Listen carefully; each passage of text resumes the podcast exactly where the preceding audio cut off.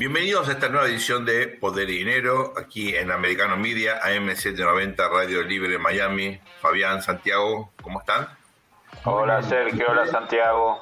¿Cómo están? Muy bien, muy bien. Ustedes saben que en los últimos días la opinión pública en el mundo, particularmente en Estados Unidos, está muy sensibilizada por lo que está ocurriendo eh, en Israel, en Medio Oriente en general, en Israel en particular, con una nueva escalada de violencia, atentados que hacía mucho no veíamos, eh, una sinagoga, un chico de, 13 años, eh, en un contexto donde, sobre todo, ante la llegada del nuevo gobierno de Benjamín Netanyahu, con esta alianza, esta coalición tan singular, inédita, con partidos confesionales, eh, bueno, esto ha derivado en lo que muchos interpretan es un testeo ¿no? por parte de eh, grupos terroristas eh, palestinos de la voluntad, de la vocación del nuevo gobierno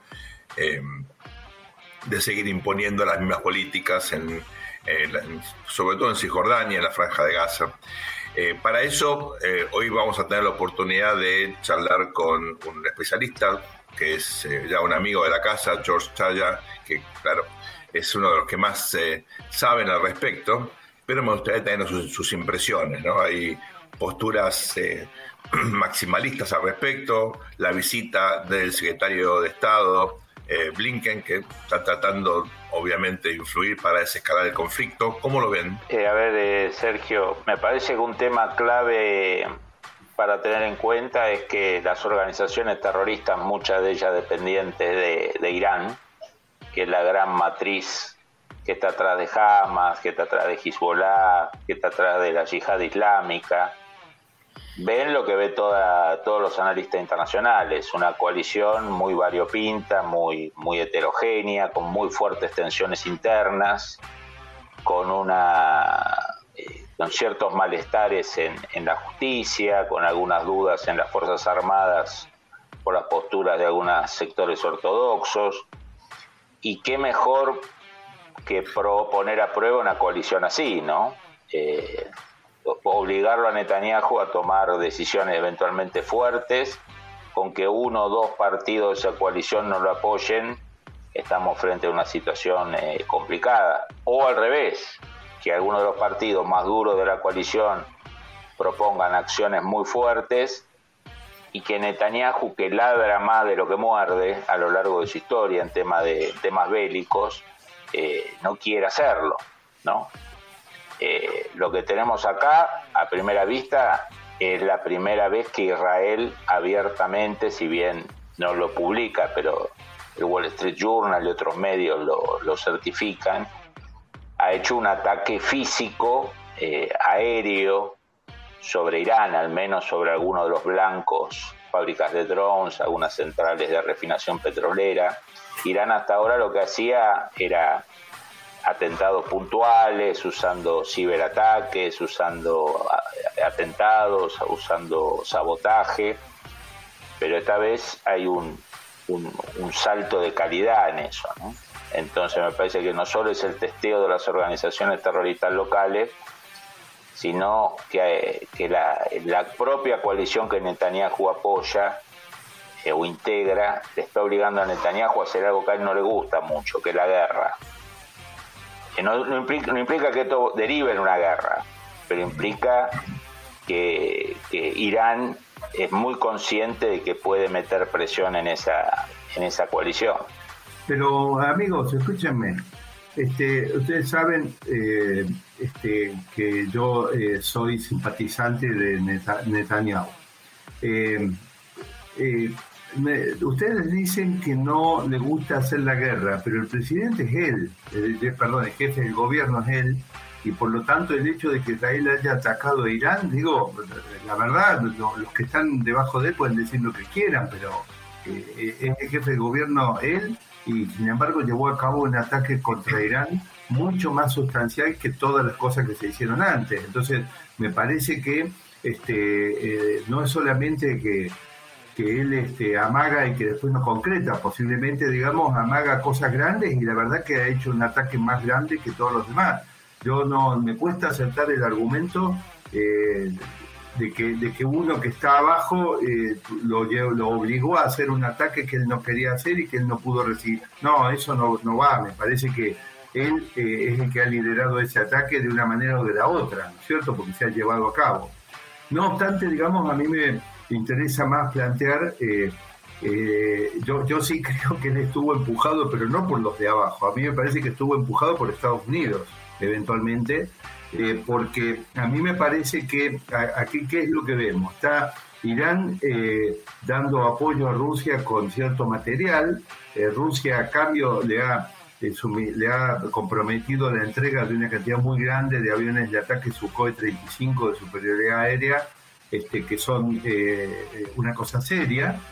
Israel a eso responde de la manera en que hay que responder, que es este, dejándose de embromar con esas porquerías modernosas que no pueden volar eh, y comprando F-15 de las últimas generaciones. Eso sí es algo serio, y, eh, pero bueno, entonces eh, me parece que el hecho de atacar las fábricas que mm, está usando Irán para abastecer a Rusia eventualmente, eh, es un tema donde Israel entra en otro juego en relación a Rusia. Es decir, hasta el momento Israel valoraba el hecho de que los rusos habían jugado bien con el tema de Hezbollah y de Estado Islámico, eh, pero da la impresión que inicia otra, otra, otra época. Yo la verdad que creo, por lo menos como yo lo veo, yo sé que nos tenemos que centrar en Israel, pero a mí me preocupa, me parece que hemos, hemos dado un paso más hacia un conflicto global. Eso es lo que me preocupa.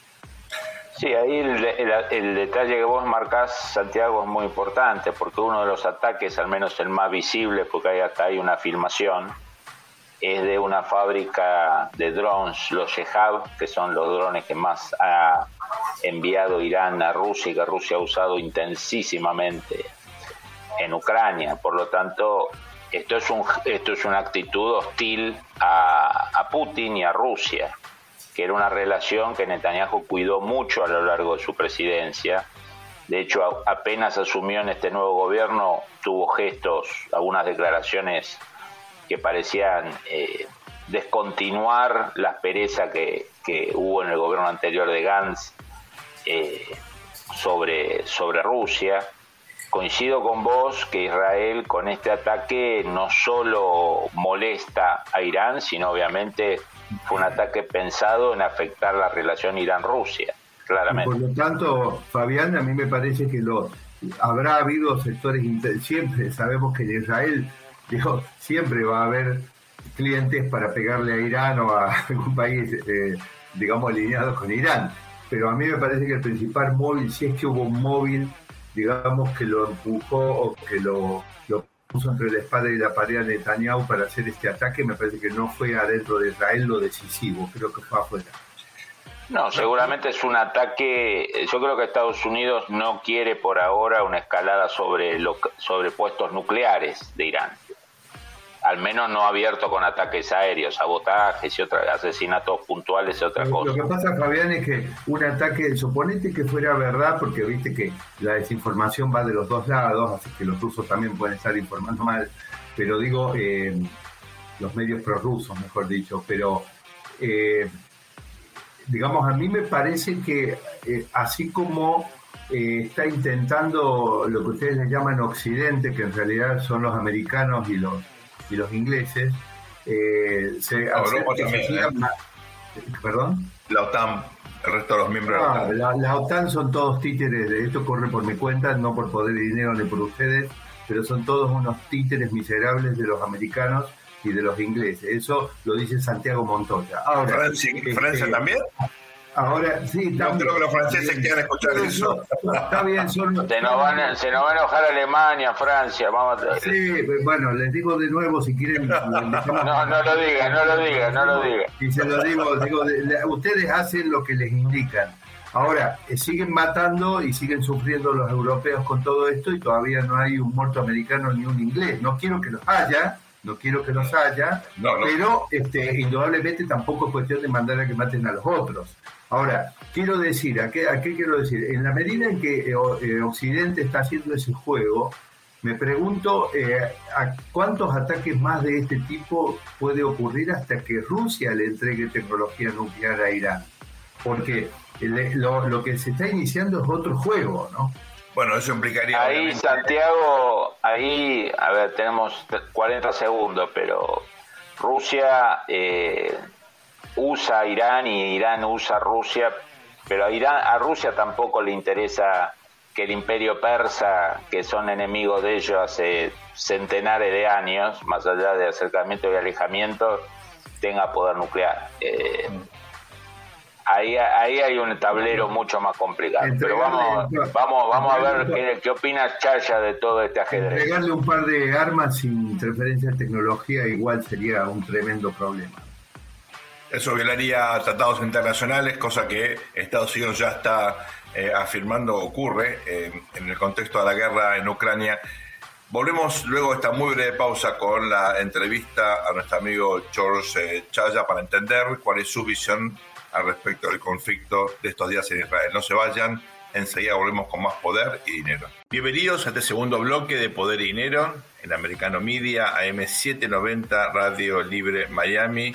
Como les comentábamos en el bloque anterior, tenemos ahora la oportunidad de charlar con nuestro especialista en Medio Oriente, George Chaya, que siempre nos eh, permite comprender la complejidad, la heterogeneidad eh, de estos eh, de situaciones muy conflictivas que no son nuevas, pero en las últimas jornadas, semanas, semana y media, hemos visto una profundización de algunos conflictos, hechos de violencia, atentados que han llamado la atención, han conmovido la opinión pública, en general, en particular en los Estados Unidos. George, un gusto tenerte con nosotros aquí en Poder de Dinero. ¿Cómo estás?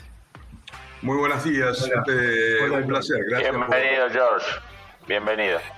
George, contanos qué, qué ha estado pasando. Esto tiene que ver con el nuevo gobierno, es un testeo de Hamas, de Irán, de, de los grupos más extremos eh, terroristas mm, palestinos. Buena sí, porque buen, buen inicio, Sergio, porque en realidad, en principio, Santiago, Fabián mm. y Sergio, desde luego, buenas tardes, gracias por, por, la convocatoria, siempre un placer. No, por favor. Eh, sí, buen inicio el que marcabas, porque desde luego que es, es una, hay un, un tanteo, por decirlo en términos coloquiales, a, a la reacción de este el nuevo gobierno que nació desde varias controversias en el, en el escenario político israelí, ¿no? el retorno de, de, Bibi Netanyahu eh, y algunas coaliciones allí que en algún momento creíamos que iban a funcionar, pero algunos alertamos que no, que no iban a ser factibles y bueno, efectivamente eh, el desenlace dio lugar a este escenario actual.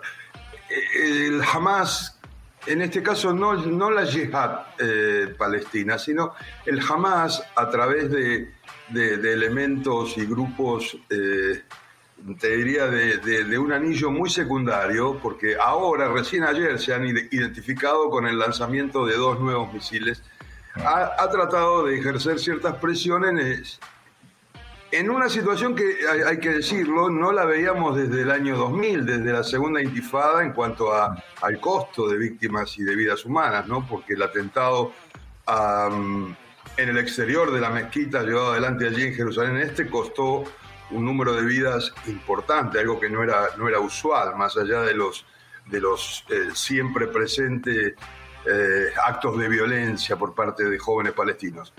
Y sí, claramente se está rediseñando un escenario en el cual eh, se está presionando de forma directa a este nuevo gobierno. Habrá que ver las implicancias que esto, que esto genere o, hacia dónde derive, no solo en la confrontación eh, con estos grupos terroristas palestinos, sino hacia el interior de la política israelí, ¿no? porque ya hay quienes están de algún modo llevando adelante ciertas críticas a, un gobierno que es Nobel, que, ha, iniciado hace muy pocas semanas, horas, días. Entonces hay, hay que estar expectante porque no, no ha sido un buen inicio, desde luego no buscado por Netanyahu, pero bueno, no ha sido un buen inicio o un reinicio, ¿no? Ya, ya lo conocemos al ex primer ministro, hoy nuevamente en el poder, pero sí hay un reverdecer de estos grupos violentos eh, que ahora cuentan con un apoyo económico un poco más importante que el usual y el histórico, habida cuenta que Irán está jugando abiertamente en el escenario palestino. ¿no? George, eh, vos hablabas de, como de anillos periféricos, ¿no? Que estos, estos terroristas eh, venían como casi de la periferia, en algún caso de la marginalidad o, de la delincuencia, digamos, ¿no? Que no sería nada nuevo de, de organizaciones terroristas que reclutan pequeños dealers de la droga o asaltantes, pero bueno, es un fenómeno que hay que analizar.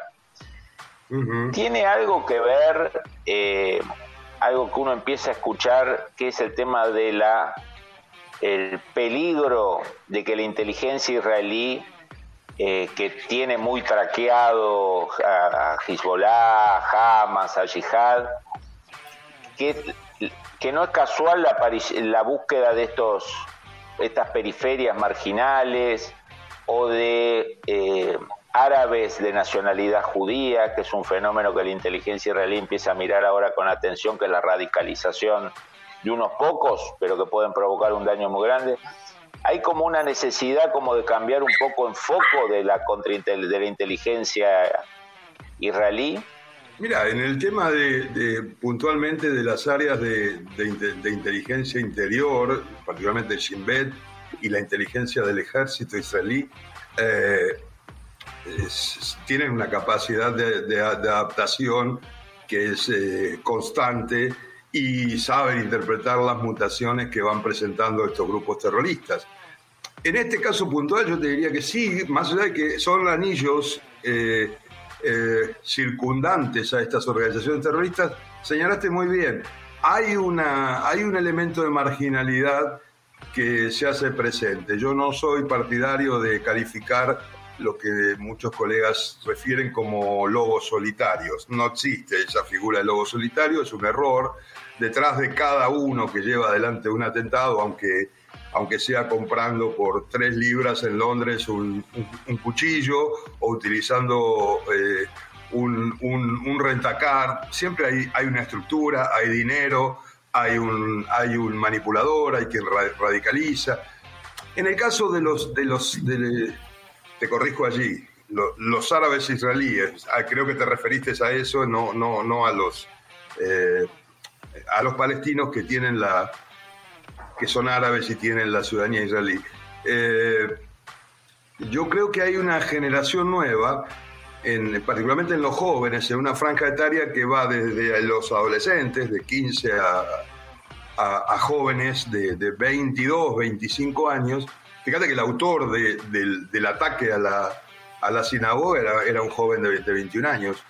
Eh, es como que no tienen definida todavía su identificación con estos grupos de la resistencia y eh, son maleables incluso a los residuales o no quisiera decirte residuales de la, del, Fatah o de, o de, la vieja OLP, sino que a, las, algo peor aún, a las autoridades palestinas que en Ramallah llevan adelante supuestamente la seguridad.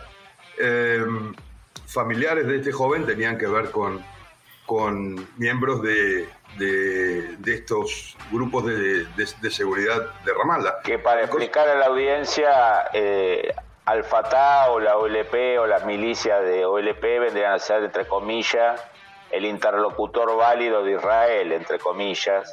O sea, sería alguien cercano a los más moderados contra Israel aparte de los protagonistas de la solución o la comillas solución de, de, los dos estados, ¿no? Los que supuestamente están tratando de construir un estado lógico, moderno en, en sí, con un impedimento de muchos años y un bloqueo por parte de Mahmoud Abbas, quien es el líder de, de, este sector, que sería la contraparte israelí, como bien lo señala Fabián y Sergio, eh, pero que bueno, no, no están presentando un escenario eh, de alguna manera que pavimente el camino a, esas soluciones que ellos dicen buscar, porque por otro lado vos te das cuenta que después de este, este tipo de hechos repudiables, violentos y criminales, eh, los festejos, y los fuegos artificiales y los dulces también se reparten en Ramallah, no, solamente en Gaza. en consecuencia, hay, hay una situación estanca, por eso creo yo firmemente que que también existe una, una creencia o una concepción eh, eh, todavía antigua, que ya para mí quedó en el siglo XX, de muchos colegas que hablan de el conflicto árabe-israelí. No hay tal cosa a la que denominar conflicto árabe-israelí, sí existe un conflicto eh, y una crisis que presenta estertores en, en, materia de un Estado reconocido por la comunidad internacional, por los organismos supranacionales, por Naciones Unidas, que es Israel, y organizaciones terroristas que son paralelas a, a la concepción que se tiene de lo que es el Estado, ¿no? Si hablamos de, de, Jelinek o de, o de cualquier concepción de, o concepto simple o, o lato de lo que es un Estado. No hay Estado en ese sentido, ellos dicen quererlo, pero bueno, es muy difícil construirlo cuando se, se elige la vía armada, ¿no? Ahora, con el acuerdo de Egipto, el acuerdo con Jordania y los acuerdos de Abraham, el tema árabe-israelí es una. Digamos, es un, es un término vacío que no explica nada ya. Paz fría, paz al fin, pero es una paz fría. Eh, sirve, eh, los que hemos estado... Por eso digo, pero para los que dicen conflicto árabe-israelí, no existe un ah. conflicto árabe-israelí. El 90% de los árabes tienen relaciones ya diplomáticas o lo van a tener con Israel, digamos, no... A eso me refería. A eso A eso me refería cuando te decía que eh, hoy el que... Eh, por eso a veces en Washington cuando se enfoca, particularmente en la... ha sido muy propio de las administraciones demócratas, enfocar el conflicto árabe-israelí. No existe tal cosa, estamos equivocados, vamos por un camino errado, en consecuencia las, las soluciones que, se puedan intentar van a ser estériles porque no hay tal cosa la que denominar situación de esa naturaleza, conflicto árabe-israelí, claramente como lo, lo señalás.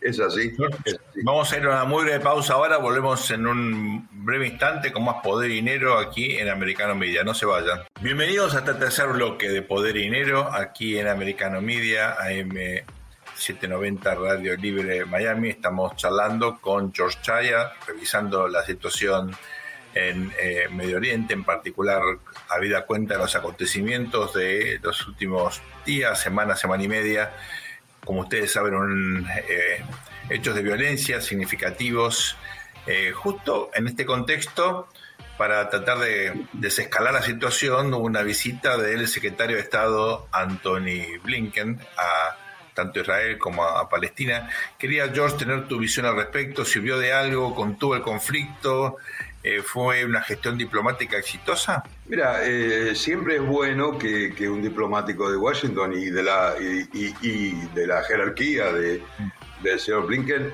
visite las zonas de conflicto. Eh, Estados Unidos es un jugador importante, relevante y determinante, no solo en esa región, sino en cualquier parte del mundo, pero materializando esa visita por por decir de alguna manera, traduciéndola en hechos reales, no ha sido más que portador de un mensaje de la administración con muy pocas eh, modificaciones a las ideas bases que la administración Biden eh, ha mostrado y, ha ofrecido, porque ni siquiera ha aportado en la materia, a los, a los actores involucrados. De modo que, digamos que fue una visita importante, más que nada para, para respaldar de alguna manera el nuevo gobierno israelí. Veremos cuáles sean los resultados en el corto plazo y yo no soy muy optimista en cuanto a, que haya a que se pueda lograr avances en, materia de, los diálogos que tuvo con la Autoridad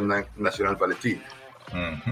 George, ¿tiene alguna eh, relación práctica, temporal seguro, pero operativa, este ataque que Israel se, en el fondo se ha adjudicado vía algunos off the record, el Wall Street Journal y otros, con, con drones sobre instalaciones, porque Irán hasta ahora era atacado por Israel con sabotaje, con ciberataques, con, con asesinatos puntuales, pero ha habido una escalada, ¿no? Hay un ataque con drones con cabeza explosivas sobre, sobre fábricas de drones iraníes, todo muy ligado al circuito Rusia Ucrania-Irán. ¿Vos pensás que hay un, hubo como un, un, acuerdo americano-estadounidense para que Israel dé este paso? Mira, hay, hay hechos convergentes que eh, no, no, están en la, superficie, pero que de alguna manera han puesto en foco a la administración Biden y de algún modo han entendido que la idea de, de, reflotar el acuerdo nuclear con Irán, eh, tenemos un viejo dicho eh, en el Líbano, te lo voy a decir en español, es más o menos como intentar hacer cabalgar un caballo muerto ese acuerdo eh, o ahogar al pez. Ese acuerdo, eh, en español sería algo así. Ese, ese, acuerdo está condenado a, a, no prosperar en la medida que la posición persa a nivel diplomático ha sido terminante, inflexible, y sus exigencias han sido la liberación y el descongelamiento de los fondos eh, para poder sentarse a una mesa a dialogar a mí no me cabe duda que han tomado realmente conciencia eh, los diplomáticos del presidente Biden eh, encargados de estas charlas, que se han dado cuenta que los han llevado hacia varios sitios y al final no han ido a ningún lugar. Es una muy, muy grande. ¿Perdón? Mi, mi, comentario eh, que, que, te quería consultar, digamos, para contrastar es yo creo que hay un fuerte impacto de la crisis internacional derivado de la invasión de Rusia a Ucrania y el devenir de ese conflicto detrás de los últimos pasos de Israel.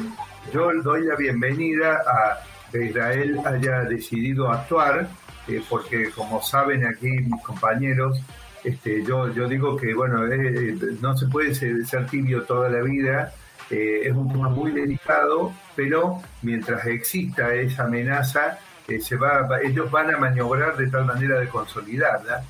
Eh, creo que, Israel entra en un juego, digamos, que hay que comprender lo que, es escalar el conflicto internacional. Yo creo que es imposible ver los movimientos de Israel contra Irán, que me parece razonable que Israel se vea amenazado, pero hay que comprender que está la, el eje Estados Unidos-Inglaterra empujando y obligando prácticamente a los países frente al incontenible avance ruso que ayer publica Financial Times, avalado por un medio internacional, eh, el Instituto para el Seguimiento de la Guerra, todo integrado por ex oficiales del Pentágono y de, ingleses, franceses, a que todos los países le den muy fuerte apoyo a Ucrania. Hay algunos que se han negado, que se ha publicado poco, como eh, Austria, por ejemplo, y y otro, pero Israel, digamos, no podía estar eh, al margen, digamos, de esto. Por lo tanto, yo creo que eh, Netanyahu, eh, por más que nuestra producción a veces lo,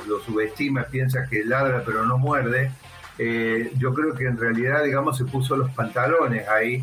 Pero, ¿cómo ves la entrada de Israel en un juego que ya deja de ser por su propia supervivencia a nivel regional y prácticamente pasa a ser un actor global con esto? Entiendo, entiendo tu pregunta, sí, de acuerdo con ello. Eh, redondeo la respuesta eh, primaria brevemente a, lo, que me eh, esbozaba Fabián hacia, en cuanto al rol más directo, más activo sobre estos ataques que se produjeron los últimos días. Bueno, tiene que ver con que hay una puja allí, Israel está mostrando que no solamente te voy a atacar y te voy a golpear en tus en tus centros críticos, en tus almacenes de armas en Siria, sino que puedo llegar y golpearte en tu propio territorio. Eso fue lo que ocurrió en Isfahan días pasados, en esa fábrica de, de drones. Eh, y también es un mensaje por elevación a lo que bien menciona Santiago, a, las implicancias de la guerra de Ucrania. ¿no? Allí se fabricaban también. Antiguamente, en el 2020, hubo una denuncia de que ese lugar era, eh, se estaba montando como un centro de centrifugadoras. Bueno, actualmente se estaban construyendo los Shahid, los, drones que son utilizados eh, en, la, en las ciudades ucranianas y que están asesinando civiles. Entonces, es un mensaje fuerte, sí, es verdad, hay un involucramiento mayor. Pero el, vos sabés que las relaciones políticas en aquella región, que es un pañuelo, es muy pequeña, pero eh, eh, son muy complejas. Eh, Israel sí, claro, se está involucrando en mayor medida en la guerra de Ucrania porque es un tema de alto impacto internacional. Pero la prioridad fundamental de cualquier gobierno israelí, más de un gobierno con esta línea actual como la de, la de Netanyahu, eh, nunca va a dejar de ser la propia supervivencia. E Irán ha avanzado en el tiempo, en los últimos seis meses, de forma peligrosa. Fíjate que ayer hay una denuncia de la, de la OIEA eh, en la cual se, se, está hablando, han avanzado en un 60% en materia de, de centrifugadoras trabajando a full, con lo cual podrían estar muy, muy cercanos a obtener los, los niveles necesarios para eh, alcanzar una ojiva. Por supuesto que después hay todo un proceso de ensamblado y demás, no es rápido, pero la supervivencia del Estado de Israel está fundada en su propia reacción y, en su propia defensa.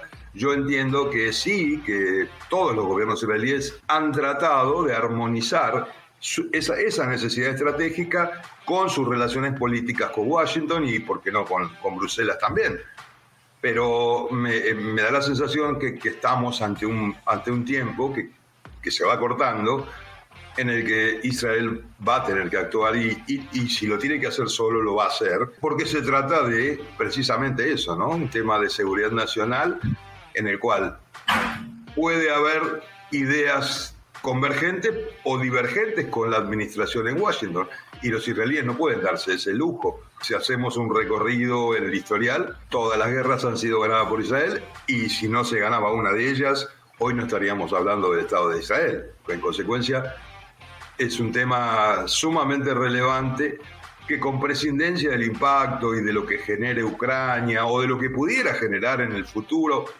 una crisis que escale y que lleve, supongamos, a un enfrentamiento militar que sería muy breve, ¿no? Ese sí que creo que sería muy breve entre lo que pudiera ser Taiwán y China, ahí en el mar, en el mar chino. Eh, con presidencia de cualquier conflicto internacional, el juego de Israel es muy claro, lo saben todos los, sus gobiernos, eh, y los intérpretes, no importa eh, el color político, tienen claro que más allá de, de, que sea convergente, como te decía, o divergente con las posiciones de las energías y los jugadores internacionales más poderosos, sus decisiones de seguridad nacional pasan por ellos. O sea que claramente, con esto te cierro, claramente Ucrania juega un papel importante, claramente en el caso hipotético de que trepara o es, esa crisis diplomática o una escalada de enfrentamiento militar, eh, que, que no hay que descartarla en este escenario actual porque el mundo va de cabezas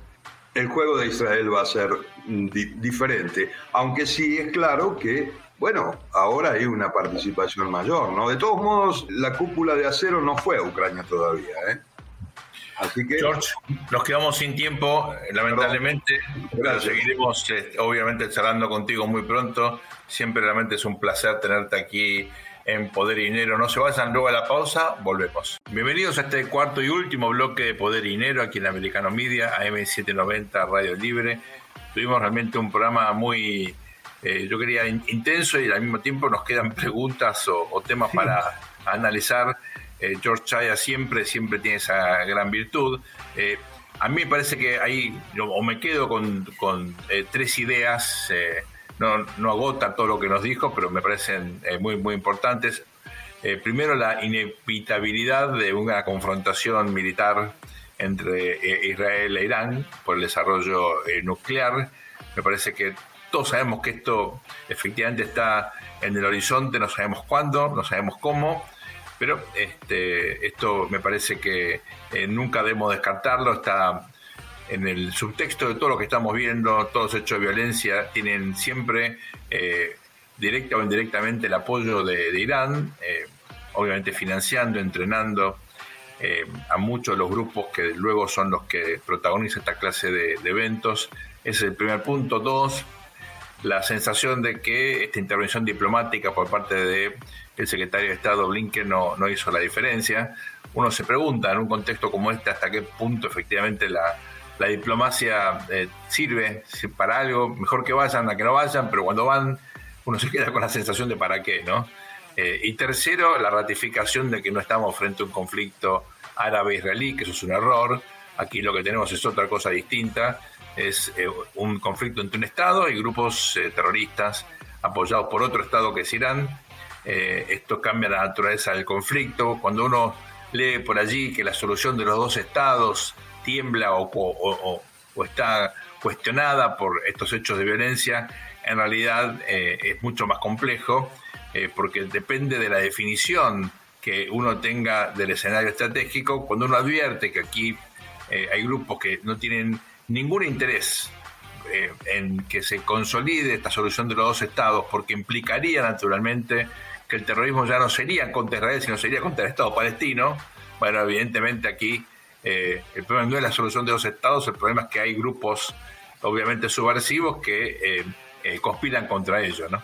A ver, Sergio, si uno quiere ponerlo blanco sobre negro, hoy Israel tiene mejor vínculo con el mundo árabe sunita que el mundo árabe sunita con los persas chiitas, digamos. Si hay alguien que está más aislado del mundo árabe, no es Israel, es justamente eh, los persas, que no son árabes y además no son sunis, sino que son de la minoría chiita. Me parece que, más allá que esto es obvio para los que seguimos política internacional, a veces da la sensación que en altas esferas, incluyendo, de, por ejemplo, sectores del Partido Demócrata, están con un discurso estilo 70s, 80s, digamos, ¿no? Como pre-acuerdo Abraham, pre-acuerdo, pre-Camp David, digamos, ¿no?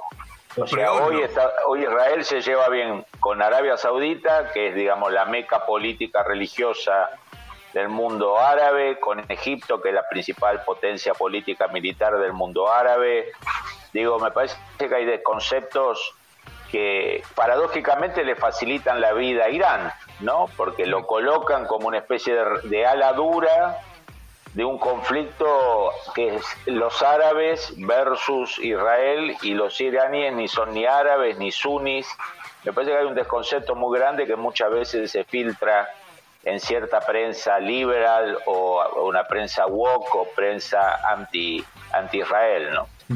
A mí, a mí me parece que eh, de todas maneras, Fabián, eh, no cabe duda que las relaciones son eh, buenas de Israel con potencias como Egipto, esto es decisivo, una convivencia razonable con Jordania, es decir, eh, con, Arabia. Lo que, no, a mí, lo que a mí no me queda claro, y eso deben saber ustedes mucho más, es en qué medida en realidad eh, todas estas naciones, frente a lo que ha sido, digamos, la, historia reciente de que Israel siempre ha tenido el apoyo del, de, grandote de, de cursos para, para cuando ha tenido un problema, en qué medida eh, esos países están especulando con que Irán sea, digamos, el que en algún momento detenga o, ponga en aprietos a Israel. Es decir, concretamente, digamos, una, una complacencia con los movimientos de Irán. Yo te diría, Santiago, que al menos en los players grandes, que son los más importantes, que es Arabia Saudita y Egipto, no. Claramente, digamos, ven con más como enemigo, como riesgo, como desestabilizador a Irán que a que, que Israel. Y ahí te agregaría algo, Sergio, de lo que hablamos con George, que es el tema de cómo se va deteriorando y se va licuando eh, una relación estratégica que hubo en los últimos 20 años, que es entre Israel y Rusia, ¿no? Eh, y que pasó a ser mucho más importante a partir del rol ruso en Siria. Pero ahora con ese rol ruso reducido, porque Putin ha sacado tropas para llevarse a la guerra, eh, Israel está, creo que, reconceptualizando ese vínculo. Y además porque Rusia e Irán están en una alianza militar casi carnal, ¿no? Me parece que eso es un dato muy importante, que es este debilitamiento del eje Jerusalén-Moscú. Sí, pero podría ser transitorio, ¿no? Porque no nos olvidemos que la posibilidad de, que de Estados Unidos, con el regreso de una administración republicana, juegue otro papel, digamos, y diluya conflictos, eh, podría estabilizar esa situación. Lo que está claro es que para Israel, Rusia era visto como un factor de moderación en Medio Oriente.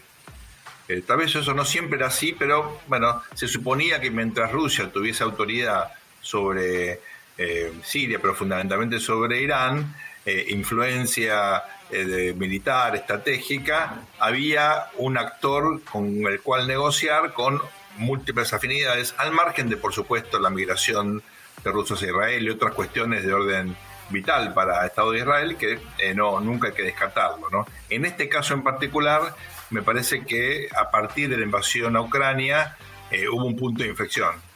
Eh, y no solamente por el menor, la menor influencia en la región de Rusia, sino por la utilización de drones iraníes y en general por una galvanización de las coaliciones. ¿no? Bueno, Occidente está...